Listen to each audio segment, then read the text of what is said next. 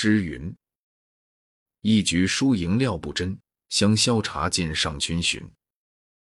欲知目下兴衰照，须问旁观冷眼人。”却说风素因听见公差传唤，忙出来陪笑起问。那些人直嚷：“快请出真爷来！”风素忙陪笑道：“小人姓风，并不姓真。只有当日小婿姓真，今已出家一二年了，不知可是？”问他那些工人道：“我们也不知什么真假，因奉太爷之命来问。他既是你女婿，便带了你去亲见太爷面禀，省得乱跑。”说着。不容风俗多言，大家推拥他去了。封家人个个都惊慌，不知何兆。那天约二更时，只见风素方回来，欢天喜地。众人忙问端地，他乃说道：“原来本府新生的太爷姓贾名化，本贯湖州人士，曾与女婿旧日相交，方才在咱门前过去，因见焦姓那丫头买线。”所以他只当女婿一住于此，我一一将缘故回明。那太爷倒伤感叹息了一回，又问外孙女儿：“我说看灯丢了。”太爷说：“不妨，我自使翻译，务必探访回来。”说了一回话，临走倒送了我二两银子。甄家娘子听了，不免心中伤感，一宿无话。至次日。早有雨村遣人送了两封银子、四匹锦缎，答谢甄家娘子；又寄一封密书与风素，转托问甄家娘子要那焦姓做二房。风素喜得屁滚尿流，巴不得去奉承，便在女儿前一力撺掇成了。成夜只用一乘小轿，便把焦姓送进去了。雨村欢喜，自不必说，乃封百金赠风素。外谢甄家娘子许多无事，令其好生养善，以待寻访女儿下落。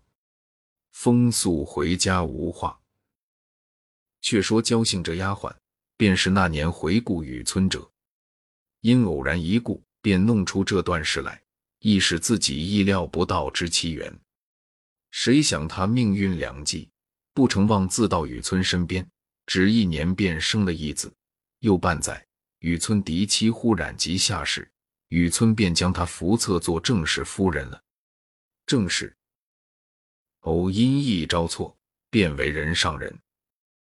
原来雨村因那年事引赠银之后，他于十六日便起身入都，至大比之期。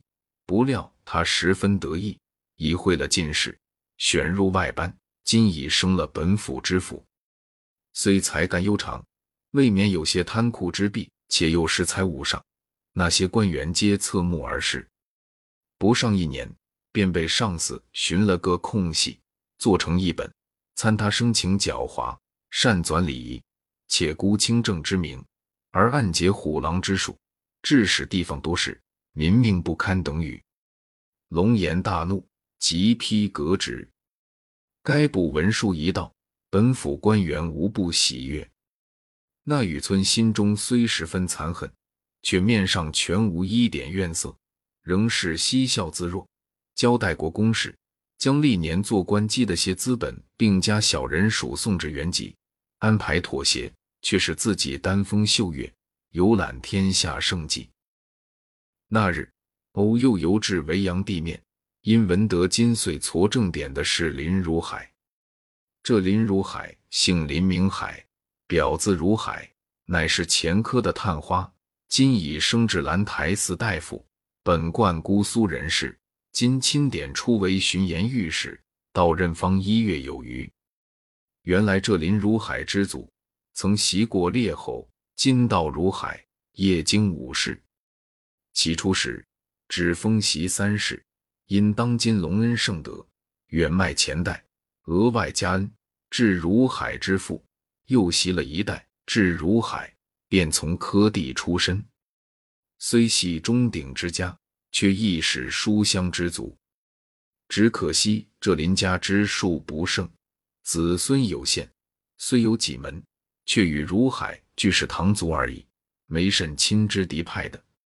今如海年已四十，只有一个三岁之子，偏幼于去岁死了。虽有几房姬妾，乃他命中无子，亦无可如何之事。今只有嫡妻贾氏生得一女，乳名黛玉，年方五岁。夫妻无子，故爱如珍宝。且又见他聪明清秀，便也欲使他读书识得几个字。不过贾充养子之意，了解西夏荒凉之叹。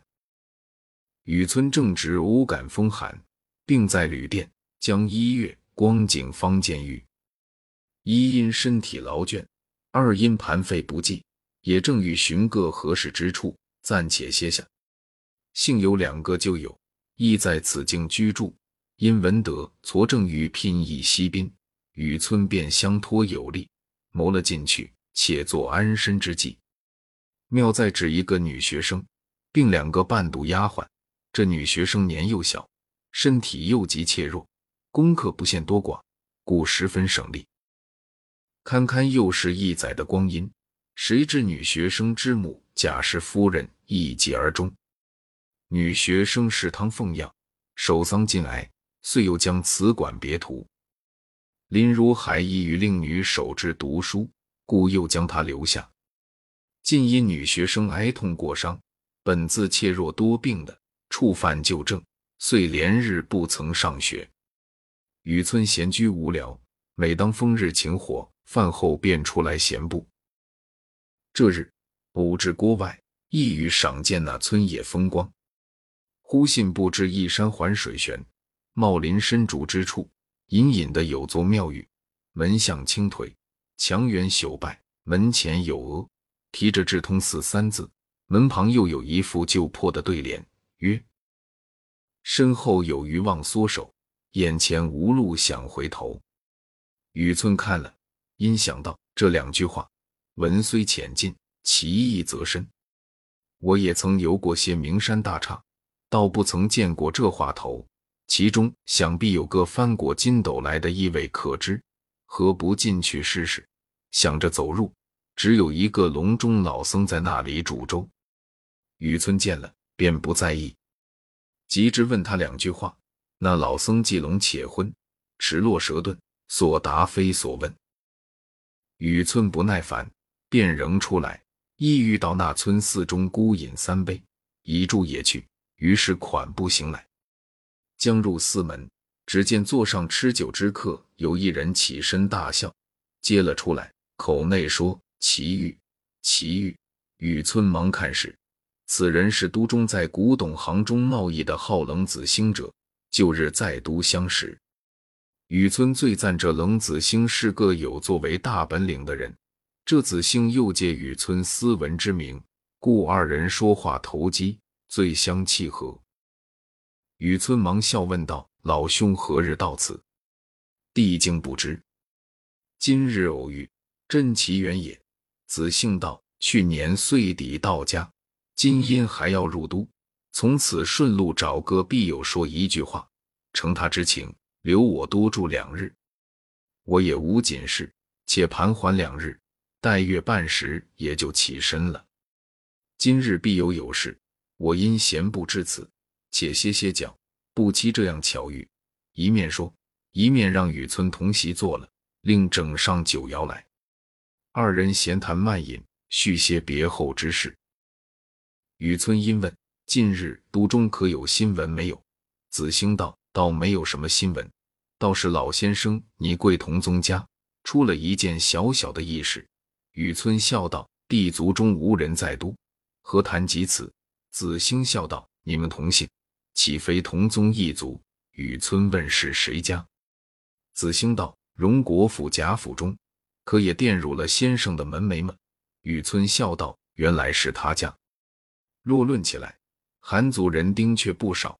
自东汉贾父以来，支派繁盛，各省皆有，谁逐细考察得来？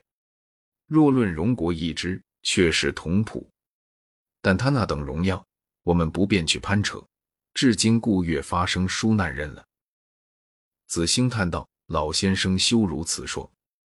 如今的这宁荣两门也都消疏了，不比先时的光景。”雨村道：“当日宁荣两宅的人口也极多，如何就消疏了？冷子兴道：“正是。说来也话长。”雨村道：“去岁我到金陵地界，因欲游览六朝遗迹，那日进了石头城，从他老宅门前经过，街东是宁国府，街西是荣国府，二宅相连，竟将大半条街占了。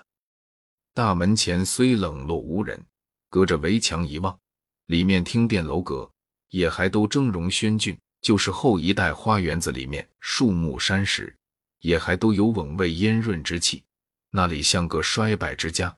冷子兴笑道：“亏你是进士出身，原来不通。古人有云：百足之虫，死而不僵。如今虽说不及先年那样兴盛，较之平常仕宦之家，到底气象不同。如今生齿日繁，事务日盛。”主仆上下，安富尊荣者尽多，运筹谋划者无一。其日用排场费用，又不能将就省俭。如今外面的架子虽未甚到，内囊却也进上来了。这还是小事，更有一件大事。谁知这样钟鸣鼎食之家，汉末诗书之族，如今的儿孙，竟一代不如一代了。雨村听说，也呐喊道：“这样失礼之家！”岂有不善教育之理？别门不知，只说这宁荣二宅是最教子有方的。